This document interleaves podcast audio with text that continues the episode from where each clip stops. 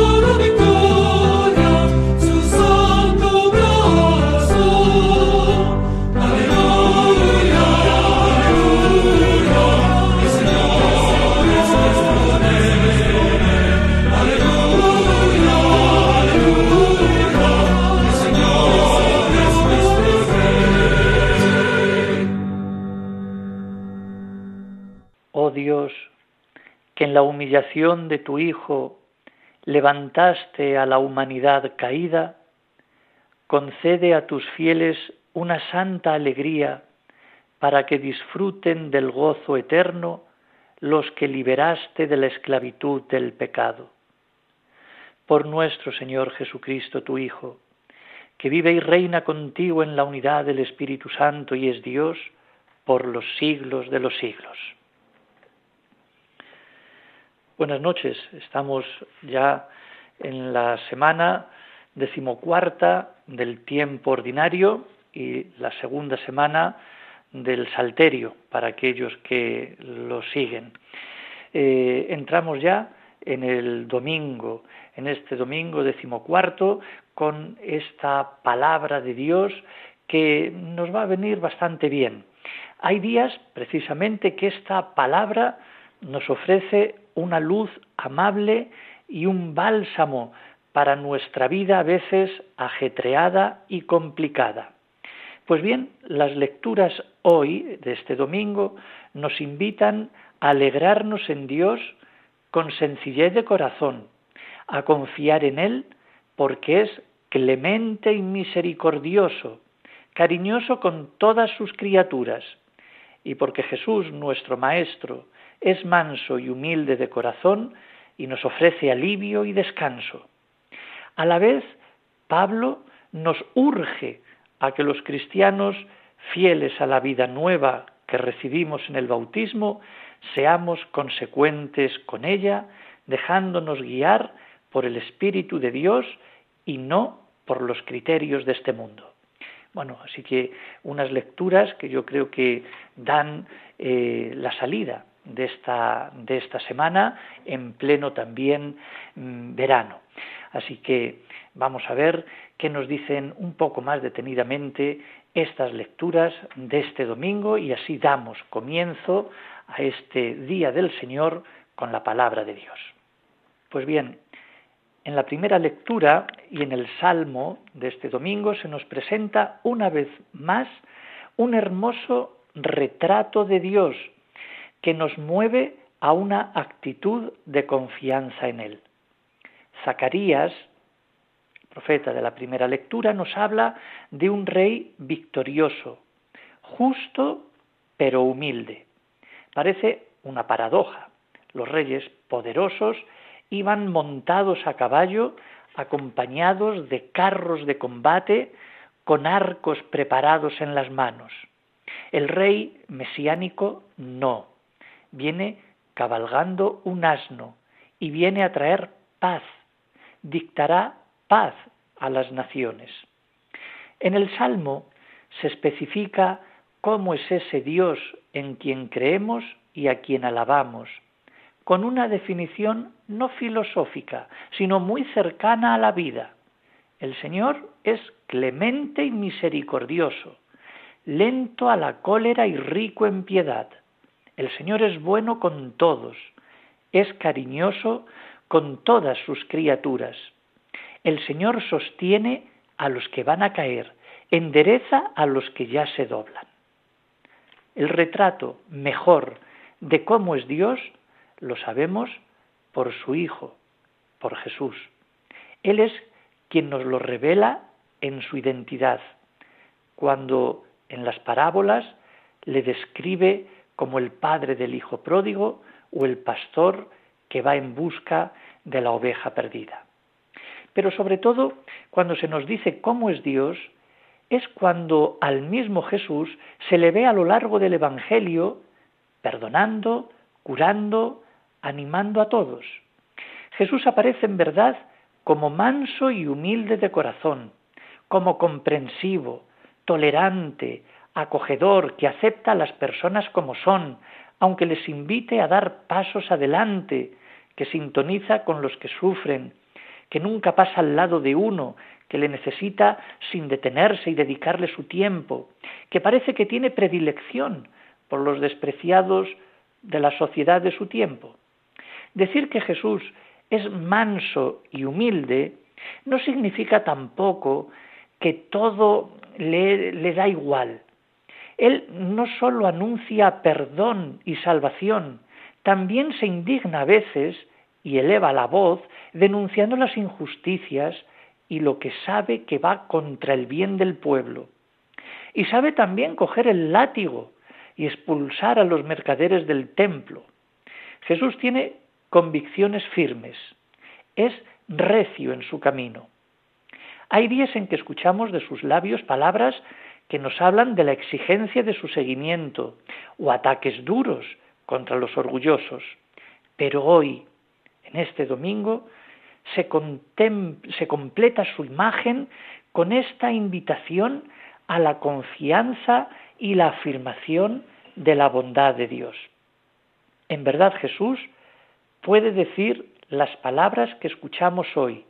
Venid a mí, todos los que estáis cansados, y yo os aliviaré, que yo soy manso y humilde de corazón, porque en realidad actuó así durante toda su vida.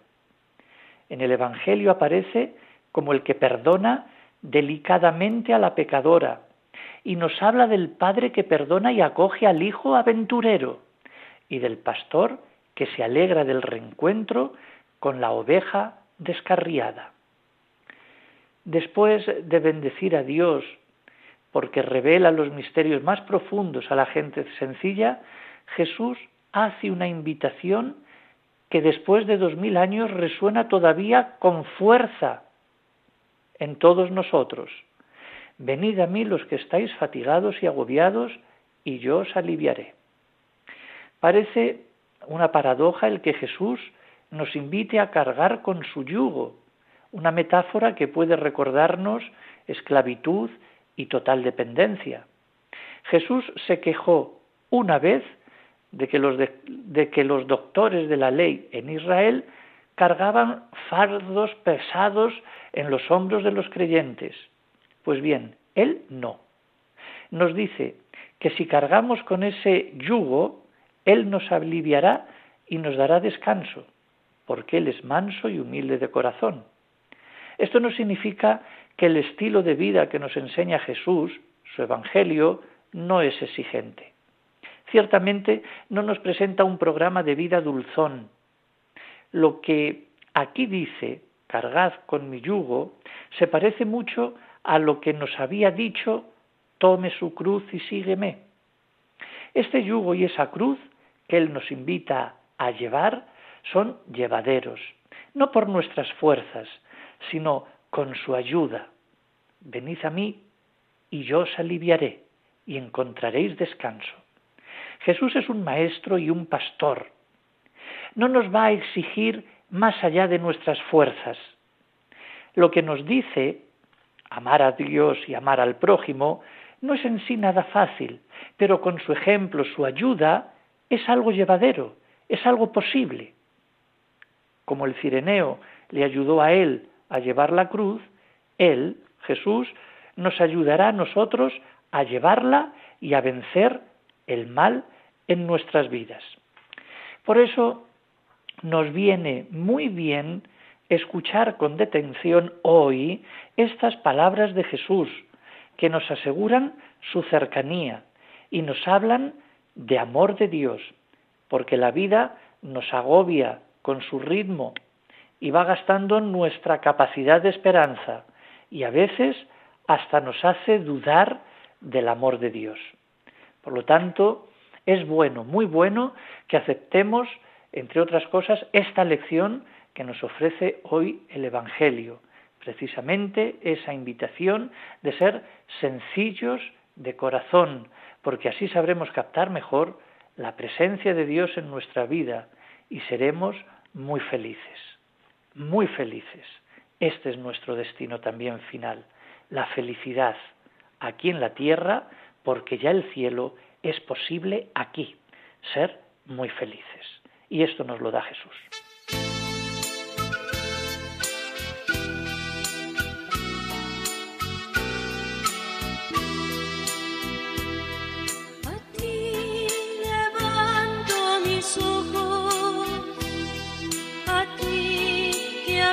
En el cielo.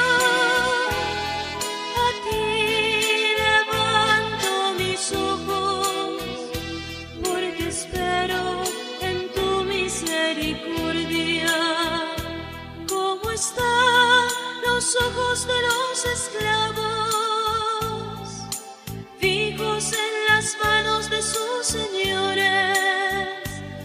Así están nuestros ojos en el Señor esperando su misericordia. A ti levanto mis ojos, a ti que habitas en el cielo.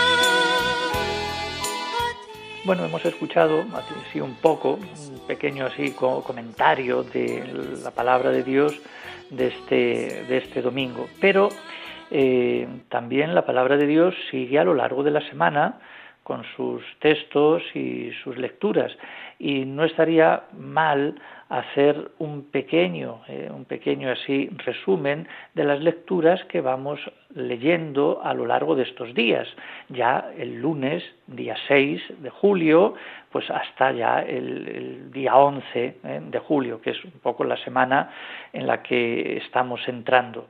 Y bueno, precisamente ya el lunes, el día 6, pues se comienza a leer el libro mm, de Oseas y leeremos pues precisamente desde el lunes hasta el viernes unos pasajes precisamente de este libro, de este profeta Oseas.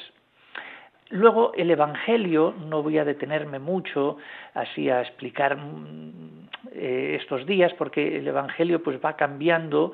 Por ejemplo, el lunes eh, se narran dos milagros de Jesús, el martes Jesús cura a un mudo, el miércoles se lee cómo comienza un discurso misionero o apostólico de Jesús, el jueves da unas consignas para cumplir la misión. Luego el viernes Jesús anuncia a los suyos que tendrán dificultades a la hora de hacer misión, incluso persecuciones. Luego el viernes cortamos, digamos, esta semana porque el viernes es San Benito y tiene pues unos textos particulares y unas oraciones también particulares porque es un día de fiesta, es patrono de Europa. Eh, pero durante estos días eh, las lecturas del Evangelio van en ese sentido. Pero yo me voy a fijar, sobre todo ahora, eh, en, estas, en esta primera lectura que se van a hacer estos días de diario, precisamente desde el lunes hasta el viernes, de este profeta Oseas, un profeta que surgió después de Amós, en el reino del norte de Israel, a mediados del siglo VIII antes de Cristo. Y durante estos acontecimientos eh, nada gloriosos que precedieron al destierro de Babilonia, eh, se sitúa precisamente eh, estos pasajes del libro de Oseas que se van a leer. por ejemplo, se habla también del rey Jeroboán, seguida de esa crisis política los reyes se van sucediendo rápidamente unos a otros, casi siempre con violencia, y la religiosidad, la del pueblo, prefiere el culto a Baal, un dios de la naturaleza y de la fecundidad, un dios que no es Yahvé, el dios que le libró de Egipto a ese pueblo y que lo eligió y que Moisés presentó. Entonces, lo específico de Oseas en estos días eh, es que vive una doble dimensión.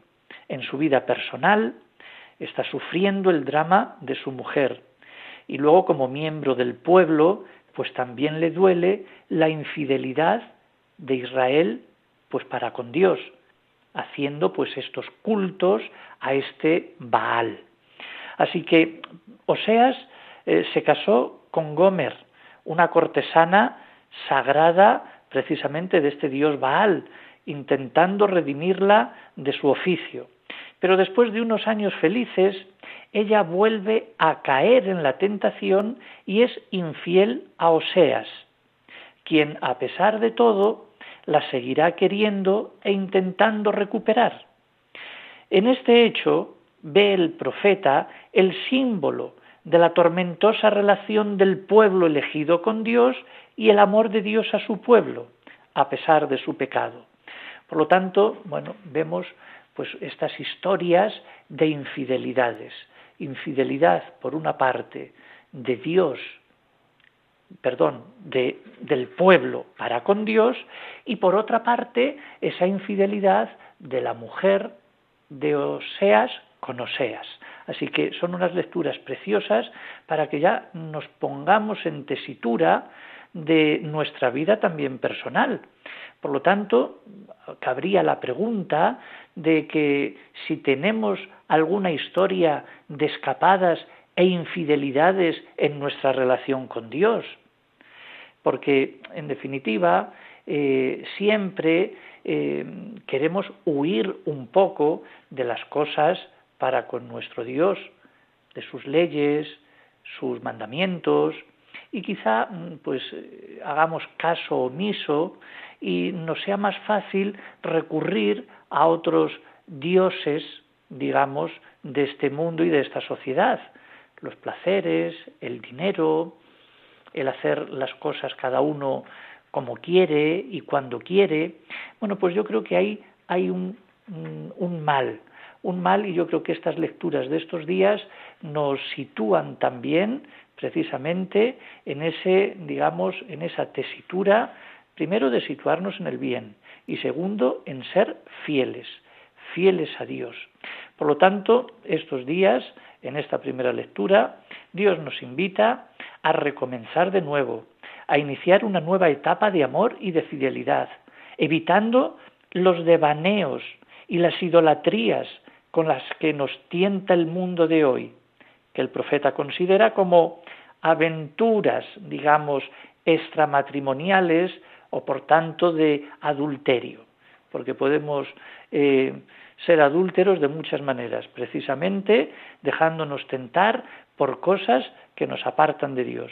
Así que yo creo que son unas lecturas muy interesantes, muy actuales y pongamos atención, sobre todo en estos días, precisamente en eso, en el amor y la fidelidad hacia Dios.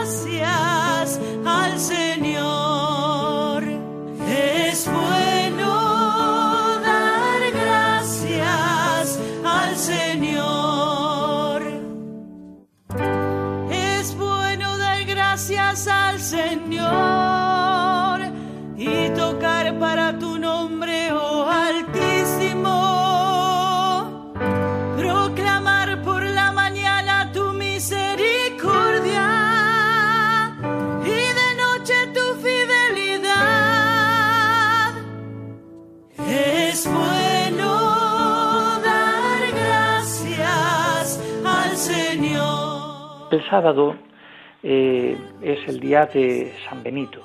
tenemos lecturas lógicamente propias, también las, oraciones son propias de este, de este día, es un día festivo, el prefacio también es propio, y es que San Benito, abad, eh, conocido también como San Benito de Nursia, patrono de Europa, y es patriarca a la vez de todo lo que es el monacato de Occidente. Benito, etimológicamente, significa la palabra bendecido. Es considerado el padre entonces de todos los monasterios de aquí de Occidente. Eh, bueno, decidió abandonar Roma y el mundo para evitar la vida licenciosa de, de dicha ciudad. Vivió como ermitaño por muchos años en una región rocosa y agreste de Italia. Residía por aquel tiempo una comunidad de monjes cuyo abad había muerto y decidieron pedirle a San Benito que ocupara su lugar. Al principio se negó, pero luego cedió ante la insistencia. Pronto se puso en evidencia que las estrictas nociones de disciplina monástica que San Benito observaba no se ajustaban a ellos, porque querían que todos vivieran en celdas, eh, digamos, horadadas en, en las rocas. El mismo día retornó a Subiaco no para seguir llevando una vida de retiro, sino con el propósito de empezar la gran obra para la que Dios lo había preparado durante estos tres años, digamos, de vida oculta. Así que no tardaron en reunirse a su alrededor los discípulos atraídos por su santidad y sus milagros. Construyó dos capillas y la abadía de Montecassino alrededor del año 530. De aquí partió la influencia que iba a jugar un papel tan importante en la cristianización y civilización de la Europa posromana. Fue tal vez durante este periodo que empezó a concretizar su regla. Prescribe una vida de oración litúrgica, prescribe el estudio y el trabajo llevado socialmente en una comunidad y con un Padre común. San Benito predijo incluso el día de su muerte. El último día recibió el cuerpo y la sangre del Señor y fue enterrado junto a Santa Escolástica, su hermana, en el sitio donde antes se levantaba el altar de Apolo, que él mismo destruyó en Montecasino. Pero, bueno, antes que patrono de Europa, San Benito había sido declarado por Pío XII Padre de Europa, en reconocimiento de que su institución monástica había contribuido decisivamente a la creación del espacio espiritual y cultural europeo. Los monjes benedictinos fueron los primeros que tuvieron conciencia de la nueva realidad posromana, los que sirvieron de puente entre, el mundo antiguo y la Edad Media, cuando rescataron, cultivaron y transmitieron casi todo el patrimonio grecorromano, sobre todo el pensamiento y el derecho, dándoles además su última más completa dimensión al injertarlo, como ya habían hecho Pablo y los padres de la Iglesia, en la matriz evangélica, teológica y espiritual del cristianismo. Por lo tanto, ellos, ¿eh? los benedictinos, también fueron los que orientaron a la nueva sociedad en su configuración social, política, económica, cultural y religiosa, los que hicieron de la diversidad de esos pueblos una comunidad unida en torno a los mismos valores espirituales, morales y humanistas. Los instrumentos de esta obra fueron la cruz y el arado, es decir, la oración y el trabajo además de la Biblia, el derecho romano, el libro y la estética litúrgica, la disciplina y esa paz del monasterio. Por eso los monasterios benedictinos guardan la memoria y el secreto de Europa. Su recinto es el símbolo de ese espacio occidental. En él se condensa el espíritu, la fuerza, la tensión que engendraron al hombre y al alma europeos. La construcción de Europa debería hacerse con los criterios que forjaron las abadías y las catedrales. Ellas fueron la obra común del espíritu, de la sabiduría, de la técnica y del trabajo, armonizados en torno a una visión global centrada en Dios y, en el hombre. Y qué bonita, ya para terminar un poco este, digamos, mm, eh, onomástico eh, de San Benito, está la regla, esa santa regla. Así que inspirado por Dios, San Benito escribió precisamente un reglamento para sus monjes que llamó la Santa Regla, que ha sido inspiración para los reglamentos de muchas comunidades religiosas monásticas posteriores a ellos. Muchos laicos también se comprometen a vivir los aspectos esenciales de esta regla, adaptada a las condiciones de la vocación laica. La síntesis de la regla es el lema ora et labora, es decir, reza y trabaja. La vida del monje ha de ser de contemplación y de acción, como enseña el Evangelio. Y algunas recomendaciones así de San Benito que hacen esta regla. Por ejemplo, dice, la primera virtud que necesita un religioso después de la caridad es la humildad. Otro, por ejemplo, la casa de Dios es para rezar y no para charlar. Otra, todo superior debe esforzarse por ser amable como un padre bondadoso. Luego ya el ecónomo o el que administra el dinero de la abadía y del monasterio no debe humillar a nadie. Cada uno debe esforzarse por ser exquisito y agradable en su trato. Otra, otra cosa de, de esta regla es que cada comunidad debe ser como una buena familia donde todos se aman. Luego evite cada individuo todo lo que sea vulgar, Dice, recuerde lo que decía San Ambrosio, portarse con nobleza es una gran virtud.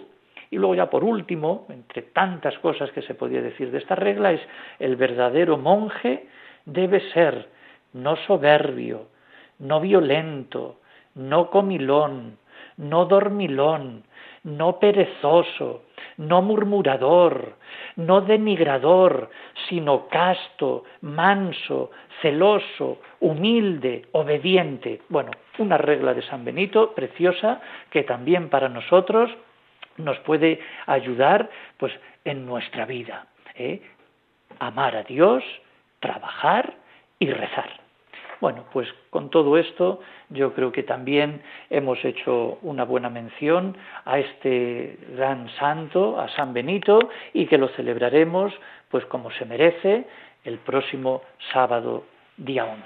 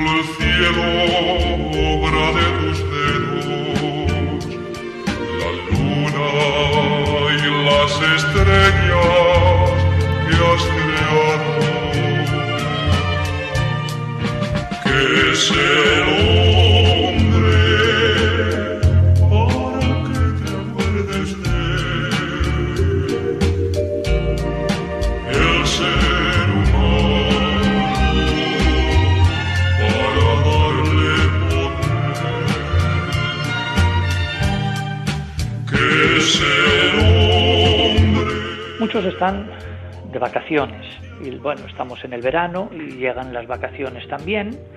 Algunos pues de una manera especial este año. Bueno, bueno, las vacaciones en definitiva son un don de Dios.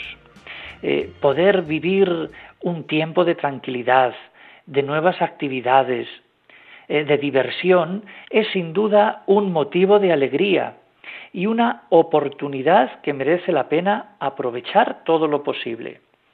Para recuperarse física y anímicamente, para compartir la vida con familiares y amigos, para hacer determinadas cosas que durante el año pues el trabajo pues nos impiden hacer. Y ahí también entra nuestra relación con Dios, porque en vacaciones pues Dios continúa y tampoco debemos pues olvidarnos de él y merece la pena aprovechar la tranquilidad y la novedad de estos días para acercarnos a él con mayor paz y mayores ganas. Para lograr este, digamos, propósito, pues se pueden hacer pues muchas cosas pues asistir a la Eucaristía o hacer una meditación más extensa o mm, coger un libro eh, y leerlo, un libro formativo, un libro pues religioso o espiritual, pero también podemos hacer nuestras pequeñas oraciones y salmos. Por ejemplo, hay unos salmos que nos invitan precisamente a todo esto que, estoy diciendo, de tipo vacacional, que es, por ejemplo, bueno, pues la alabanza a Dios, unirse en la humanidad, y para eso, pues el Salmo 116, pues nos viene muy bien, es cortito. Alabad al Señor todas las naciones, aclamadlo todos los pueblos firme su misericordia con nosotros, su fidelidad dura por siempre. Por lo tanto, si quieren apuntar, pues el Salmo 116 es un salmo bueno pues para rezar durante estos días de verano. Otro es el Salmo 22, muy conocido. El Señor es mi pastor, nada me falta. En verdes praderas me hace recostar. Bueno, pues también es otro salmo donde cantamos nuestra confianza en el Señor, un Señor que nos guía y que nunca deja de protegernos, aun en los momentos más difíciles. Pues tomen nota y también se puede hacer este salmo número 22 o también el 102, porque en este salmo vale la pena manifestar nuestro agradecimiento a Dios porque Él nos perdona siempre y nos da siempre su amor. El Salmo 102 es bendice alma mía al Señor y todo mi ser a su santo nombre. Bueno, bueno, pues también es otro que merece la pena. Y si quieren seguir apuntando, tenemos el Salmo, el último, el 150, que es alabad al Señor en el cielo, alabadlo en el firmamento, alabadlo en el templo, alabadlo por sus obras magníficas, alabadlo por su inmensa grandeza. Es decir, que en tiempo de vacaciones, con espíritu de alegría y de fiesta, alabamos a Dios con todas nuestras capacidades. Está también el Salmo 145, Alaba alma mía al Señor, alabaré al Señor mientras exista, tañeré para mi Dios mientras viva. Bueno, pues Dios está a favor de los pobres y es más fuerte que todos los poderes de este mundo. Y nosotros, mirando lo que sucede en nuestra sociedad, bueno, pues aún así nosotros nos alegramos también con Dios de todo lo que tenemos. El Salmo 129 es otro salmo pues bueno para estas vacaciones, eh, en el dolor y en el pecado, en la oscuridad, incluso en los problemas, pues Dios no nos abandona. Por eso le manifestamos nuestra confianza y nuestra esperanza con este salmo, un salmo que también conocen, desde lo hondo a ti grito Señor, Señor escucha mi voz, estén tus oídos atentos a la voz de mi súplica. Y bueno, ya por último, pues también se puede acabar todas nuestras jornadas o incluso por la tarde, pues haciendo el cántico de María, es decir, el Magnificat, pues en unión con ella, pues podemos ir cantando a nuestro Dios que mira con especial amor a los sencillos y a los pobres y ofrece su salvación a todos. Por lo tanto, en el verano podemos hacer muchas cosas y también dedicarle unos minutos a Dios, pues, pues rezando estos salmos, por ejemplo.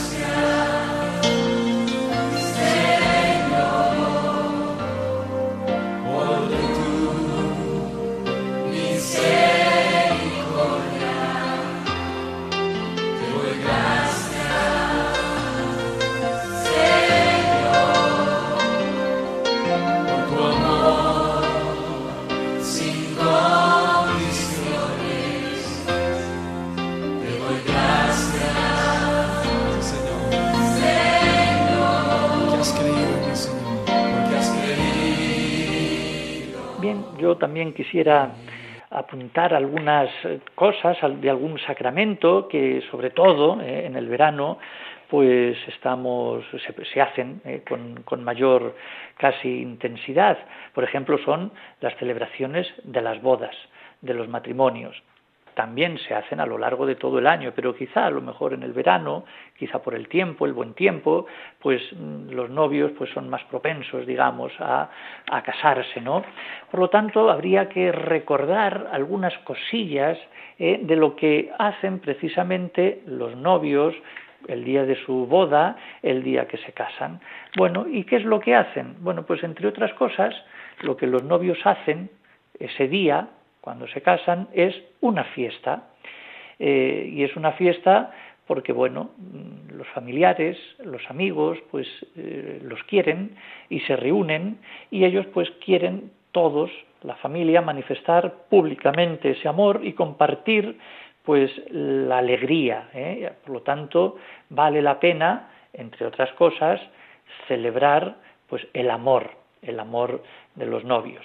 Luego también, pues es un compromiso.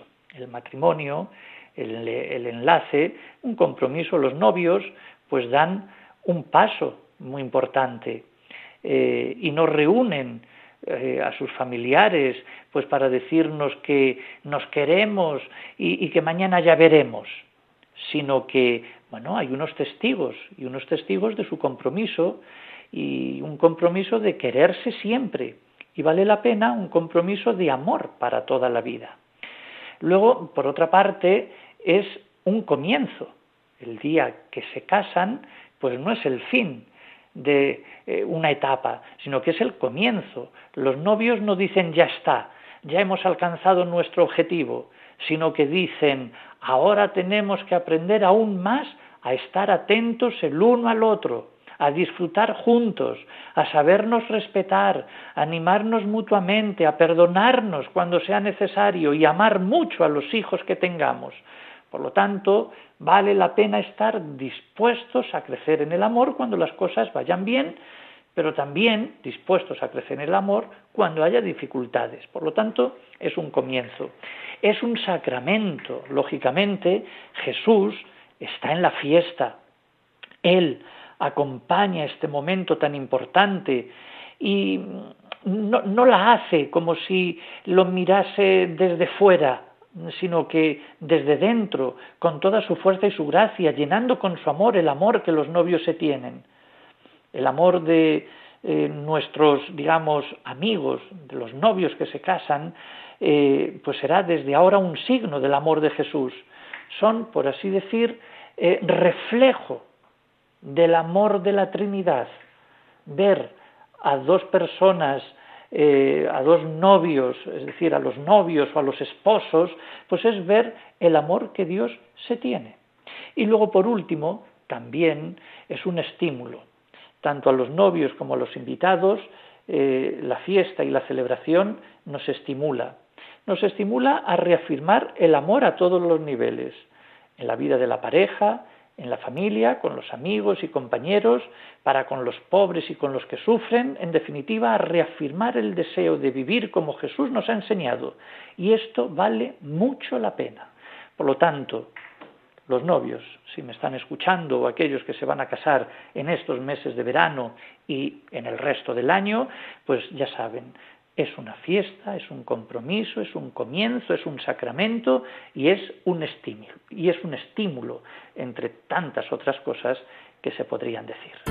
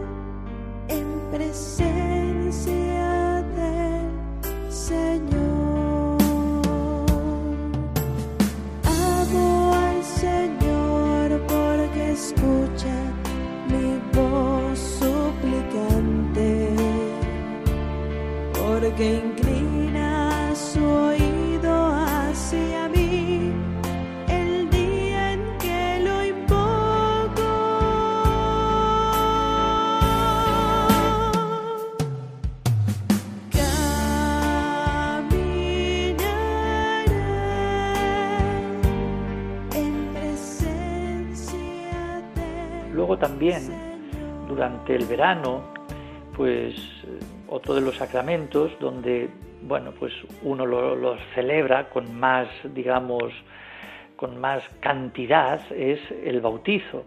Hay muchos bautizos también en el verano, los hay a lo largo del año, bien sabemos, pero bueno, en el verano pues también eh, el bautizo pues es algo significativo, digamos, y en abundancia, los hay también. Eh, bueno, pues del bautizo yo podría decir, bueno, pues que es como una llamada a todos los que participan y de un modo especial, claro está, es una llamada en concreto a los padres y a los padrinos. Una llamada y una oportunidad para recordar y reafirmar algo importante y valioso. Porque no sería nada sensato que llevásemos a un hijo o a una hija a bautizar solo porque siempre se ha hecho así, sin creer nosotros, eh, los padres, eh, eh, que el bautismo, el entrar a formar parte de la comunidad de los seguidores de Jesús, es algo que merece la pena. Y no sería tampoco nada sensato aceptar ser padrino o madrina de un niño que es bautizado si no quisiéramos ayudarle a crecer a lo largo de su vida en el camino de la fe que se inicia con el bautismo. Yo creo que sería mm, algo muy poco serio. Por lo tanto, eh, ahí es una llamada, mm, una llamada de atención, como digo, a los padres, pero también a los padrinos. Y además de ser una llamada, es una oportunidad para recordarnos estas cosas y reafirmarnos en otras. Así que por eso el bautismo es esto, llamada oportunidad e invitación.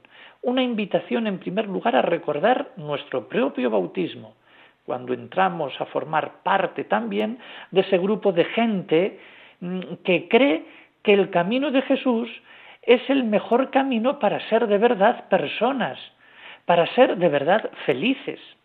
Es una invitación especialmente a velar para que ese niño o niña pueda ir descubriendo lo que significa seguir a Jesús, vivir como Jesús vivió, confiar en Dios como Jesús confió. Por eso los padres, con vuestro cariño y con vuestro ejemplo, con todo lo que le enseñéis y le ayudéis a vivir, a los niños y los padrinos lo mismo, acompañando con, sencillez a los padres en este propósito y en esta voluntad, pues todo irá muchísimo mejor. Y así es como cada uno debe hacer. Padrinos que sean realmente padrinos y padres que velen por sus hijos en el crecimiento de la fe. Por tanto, todos, en definitiva, queremos lo mejor para nuestros hijos, lógicamente, en el nivel material, pero también en el nivel espiritual y de la fe. Y eso es amar bien a los hijos.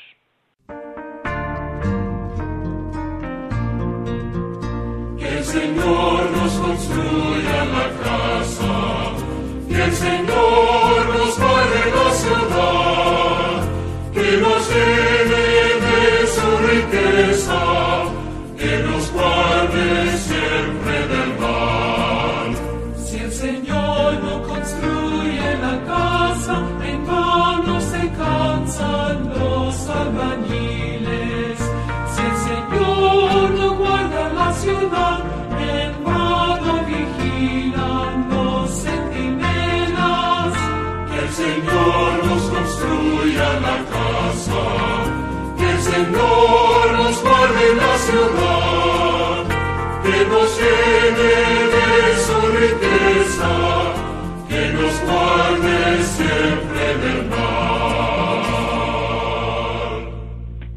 algunos de ustedes me han dicho en alguna ocasión que se podría hablar alguna vez de los sacristanes. Bueno, los sacristanes, ya sabemos lo que es un sacristán, ¿no? Eh, y bueno, pues no estaría mal, digo, es verdad. Podríamos hablar en alguno de, estos, de, de este- de estos programas, pues de ese, digamos, de esa figura del sacristán o del ministerio del sacristán. Bueno, pues miren, uno de los mejores servicios que los laicos pueden prestar a la comunidad es el de sacristán o sacristana. A veces, en lugar de ser una sola persona, habrá un, un grupo que realizará colectivamente esa función. Para ellos vale también todo lo que aquí se dice. Pero bueno, él ayuda, este sacristán, a que la celebración se desarrolle bien, fluidamente, y que todos puedan participar mejor en ella. Al sacristán no le encargan que lea eh, como al lector, o que cante como al solista, o que diga las municiones, eh, aunque a veces pues tiene que asumir alguno de estos servicios. Pero indirectamente sí influye y mucho en la celebración, porque en definitiva el sacristán eh, prepara todo y pone la infraestructura necesaria para que la comunidad pueda celebrar en las mejores condiciones posibles. Así que los sacristanes eh, de las parroquias y de las comunidades religiosas son personas que muchas veces trabajan abnegadamente horas y horas para tener en orden la iglesia y la sacristía, para preparar los libros eh, litúrgicos y las flores y la megafonía y las luces. Bueno, eh, y no aparecen mucho, pero tienen su mérito. Ayudan a la comunidad nada más y nada menos que a que puedan celebrar bien.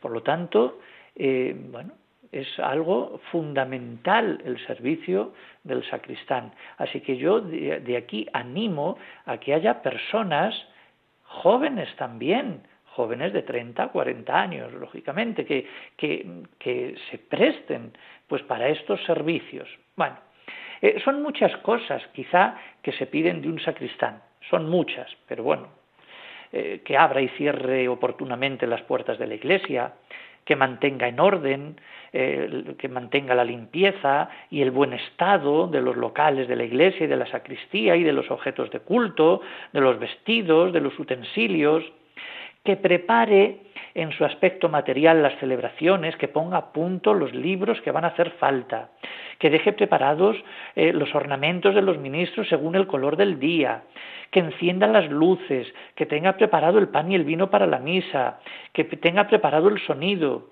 que incluso vaya tocando las campanas con sus diversas llamadas, que ponga música ambiental al principio o al final de la celebración, si es que es el caso, que organice la colecta del ofertorio, de manera que sea un poco rápida y termine antes del prefacio, incluso que se ocupe de los monaguillos, que los vaya formando, etcétera, y tantas, tantas cosas más. Quizá a lo mejor no puede dedicarse a todo esto, pero bueno, el sacristán es, como decíamos antes, ayuda a que eh, la comunidad celebre bien los sacramentos. Por lo tanto, eh, el retrato de un buen sacristán eh, y de una buena sacristía, de una buena sacristana, eh, pues se pide para ellos, pues mm, lo primero que tenga unas cualidades humanas, es decir, que sea una persona responsable, puntual, eh, con, cierto orden, capaz de, mm, de, tratar amablemente a las personas que se acercan a la sacristía, preguntando pues por tantas cosas.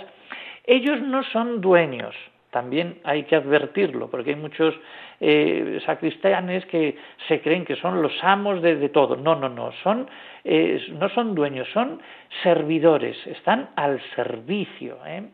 Son los que se encargan de las cosas que vayan bien, de la infraestructura, como decíamos. Y luego, bueno, pues son personas que deben tener paciencia incluso paciencia con todos, con los niños, con los monaguillos, con las personas que vienen a, encargar, a preguntar, eh, con los sacerdotes que no siempre dejan bien puestas las cosas en su sitio. Es decir, que un sacristán, en definitiva, necesita mucho amor y también mucho humor. ¿Eh?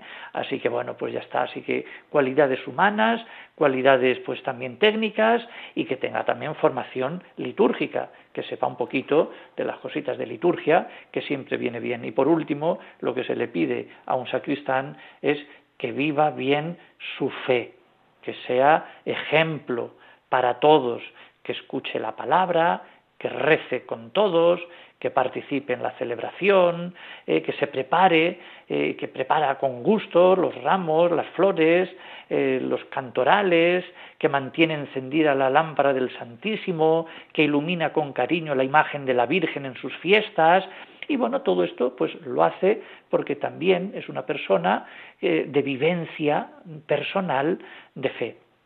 O sea, que además de un oficio y de un servicio a la comunidad, ya sea remunerado o no, eh, la de sacristán es una verdadera vocación cristiana. Así que mucho ánimo para que haya muchas personas que tengan las iglesias pues verdaderamente bien. Por lo tanto, anímense, anímense.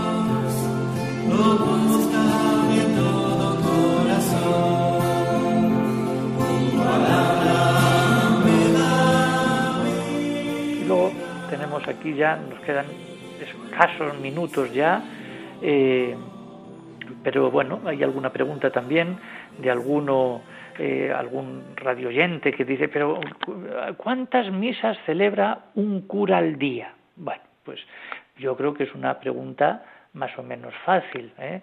Yo mm, diré un poco la, respuesta, siguiendo lo que dice un poco el derecho canónico y las cosas, pero bueno, yo contesto rápidamente pues así a esta, a esta pregunta de cuántas misas celebra un cura al día. Bueno, pues la regla general eh, y normal es que el sacerdote celebre una misa al día. ¿eh? pudiendo eh, vinar, es decir, decir dos, cuando haya una causa justa, funerales, bodas o un segundo templo que atender. Fíjense, podría incluso celebrarse hasta tres misas, ¿eh? el cura, ¿eh? un mismo cura, hasta tres misas los domingos o días de precepto cuando haya una verdadera necesidad pastoral. ¿eh? Al menos todo esto lo dice el derecho canónico. Luego ya cada cual, pues chico, hará lo que, lo que puede, ¿no?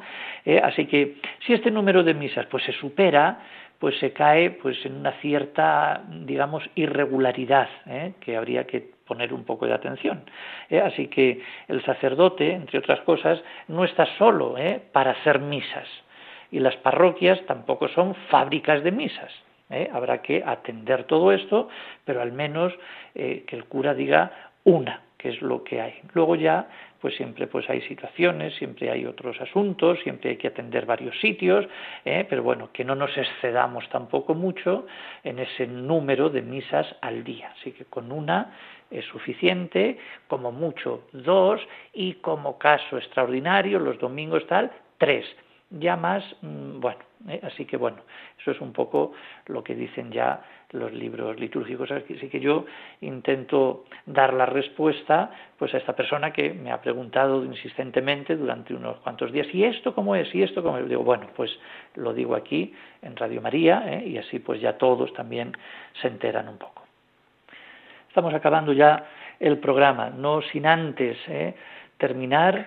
Y bueno, pues em, yo me gustaría hacer esta oración, ya que hemos hablado de San Benito y ya el próximo eh, sábado pues será pues este, este gran santo patrono de Europa, pues acabar pues eh, homenajeándolo y diciendo pues la oración de la misa de este día, que, que dice, oh Dios, que hiciste del abad San Benito, un esclarecido maestro en la escuela del divino servicio, concédenos que, prefiriendo tu amor a todas las cosas, avancemos por la senda de tus mandamientos con libertad de corazón. Bueno, pues con esta oración y deseándoles que pasen un feliz domingo y también una feliz semana, pues les dejo ya pues hasta la próxima semana que tendremos otro programa de liturgia de la semana y recordemos durante estos días y sobre todo el sábado rezar por Europa, por Europa, también por los monasterios, por las vocaciones y de este, digamos, preciosa, de esta preciosa vocación como es la de ser monje, ya sea benedictino o de cualquier otra raza, rama del cister, etcétera. Pero bueno, el monasterio, la vida del trabajo y de la oración y sobre todo pues por, por Europa, que tanto lo necesitamos. Pues nada más, el Señor les bendiga y como digo, una buena semana. Adiós, buenas noches.